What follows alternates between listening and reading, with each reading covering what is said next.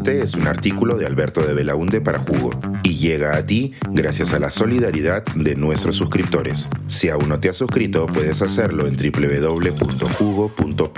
Ahora puedes suscribirte desde 3 dólares al mes. La silla que quedará vacía. Vida y muerte de Alexei Navalny, líder disidente ruso. En octubre de 2022, participé de una reunión muy especial del Yale World Fellow Program en New Haven, Connecticut.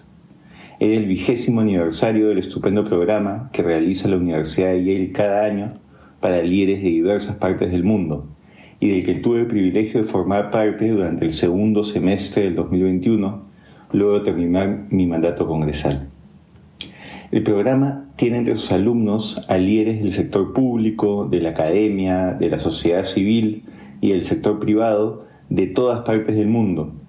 Y aquel reencuentro fue memorable porque contó con la participación de personas de los cinco continentes y de todas las promociones. Un pequeño y alegre Babel en Nueva Inglaterra. En la ceremonia de inauguración del reencuentro, la directora del programa nos hizo notar un detalle que había pasado desapercibido.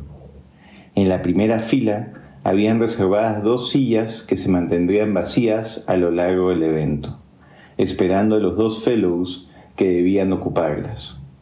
Una silla estaba dedicada a Félix Maradiaga, de la promoción 2008, que era un preso político de la dictadura nicaragüense, y la otra a Alexei Navalny, de la promoción 2010, preso político de la dictadura rusa. En la próxima reunión de reencuentro, Félix Maradiaga podrá ocupar su silla, porque gracias a la presión internacional, el año pasado la dictadura nicaragüense finalmente lo liberó de su injusto encierro. Lamentablemente, la otra silla quedará vacía para siempre, pues la semana pasada nos enteramos del asesinato de Alexei Navalny a manos del régimen de Putin.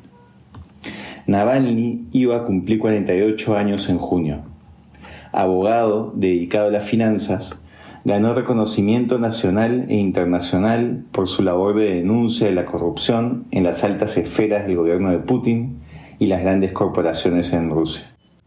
Para ello, utilizaba su plataforma en blogs y redes sociales, alcanzando una audiencia amplia y gran reconocimiento.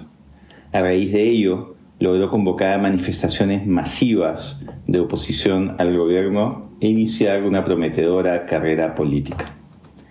Alexei Navalny hablaba claro en un país donde la libertad de expresión parece haber desaparecido. No tenía problemas en declarar que, abro cita, la corrupción es la base de la Rusia contemporánea, es la base del poder político del señor Putin, fin de la cita, o, ya estando preso, en decir que, abro cita, esta es una guerra estúpida que comenzó Putin. Esta guerra se construyó sobre mentiras. Un loco ha metido sus garras en Ucrania y no sé qué quiere hacer con ella este ladrón loco. Fin de la cita. Su activismo y participación política no estuvo exento de consecuencias. Navalny fue perseguido, detenido y acosado por el régimen ruso a lo largo de los años. Incluso en agosto de 2020, fue envenenado, lo que casi le cuesta la vida. Este incidente provocó una condena internacional generalizada y aumentó la visibilidad de su lucha contra el régimen, lo que lo llevó a personificar la resistencia a la corrupción y el autoritarismo de Vladimir Putin. Tras su recuperación del envenenamiento, regresó a Rusia en enero de 2021 donde fue inmediatamente detenido y posteriormente encarcelado. Su arresto provocó protestas masivas en todo el país y llamamientos de líderes y organizaciones internacionales para su liberación sin éxito. El año pasado, Navalny fue trasladado a una cárcel en Siberia, heredera de los gulags soviéticos, como bien la ha catalogado la BBC, bajo condiciones de vida durísimas. Finalmente, la semana pasada se dio a conocer su muerte sin brindar mayores detalles de cómo ocurrió, pese a lo evidente de la situación.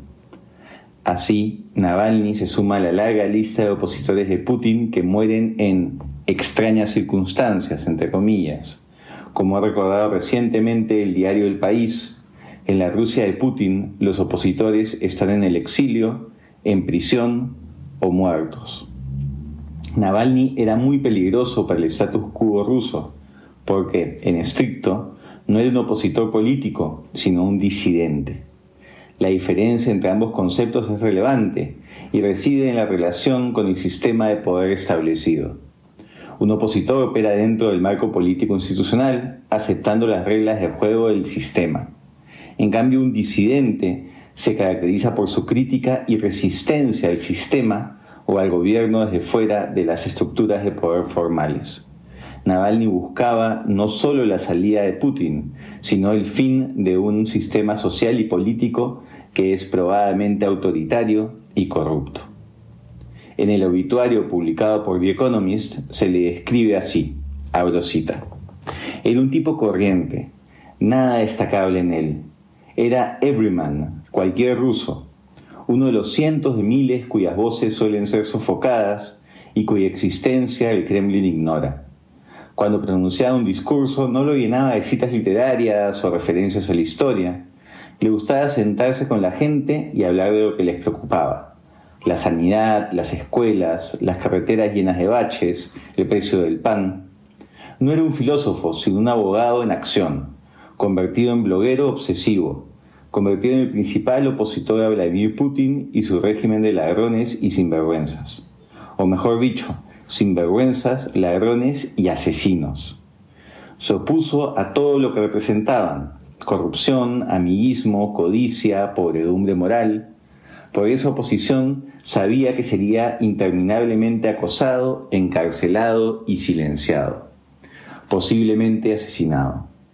Pero Alexei Navalny no tenía miedo a la muerte. A menudo hablaba como si ya hubiera muerto y lo hubiera superado. Fin de la cita.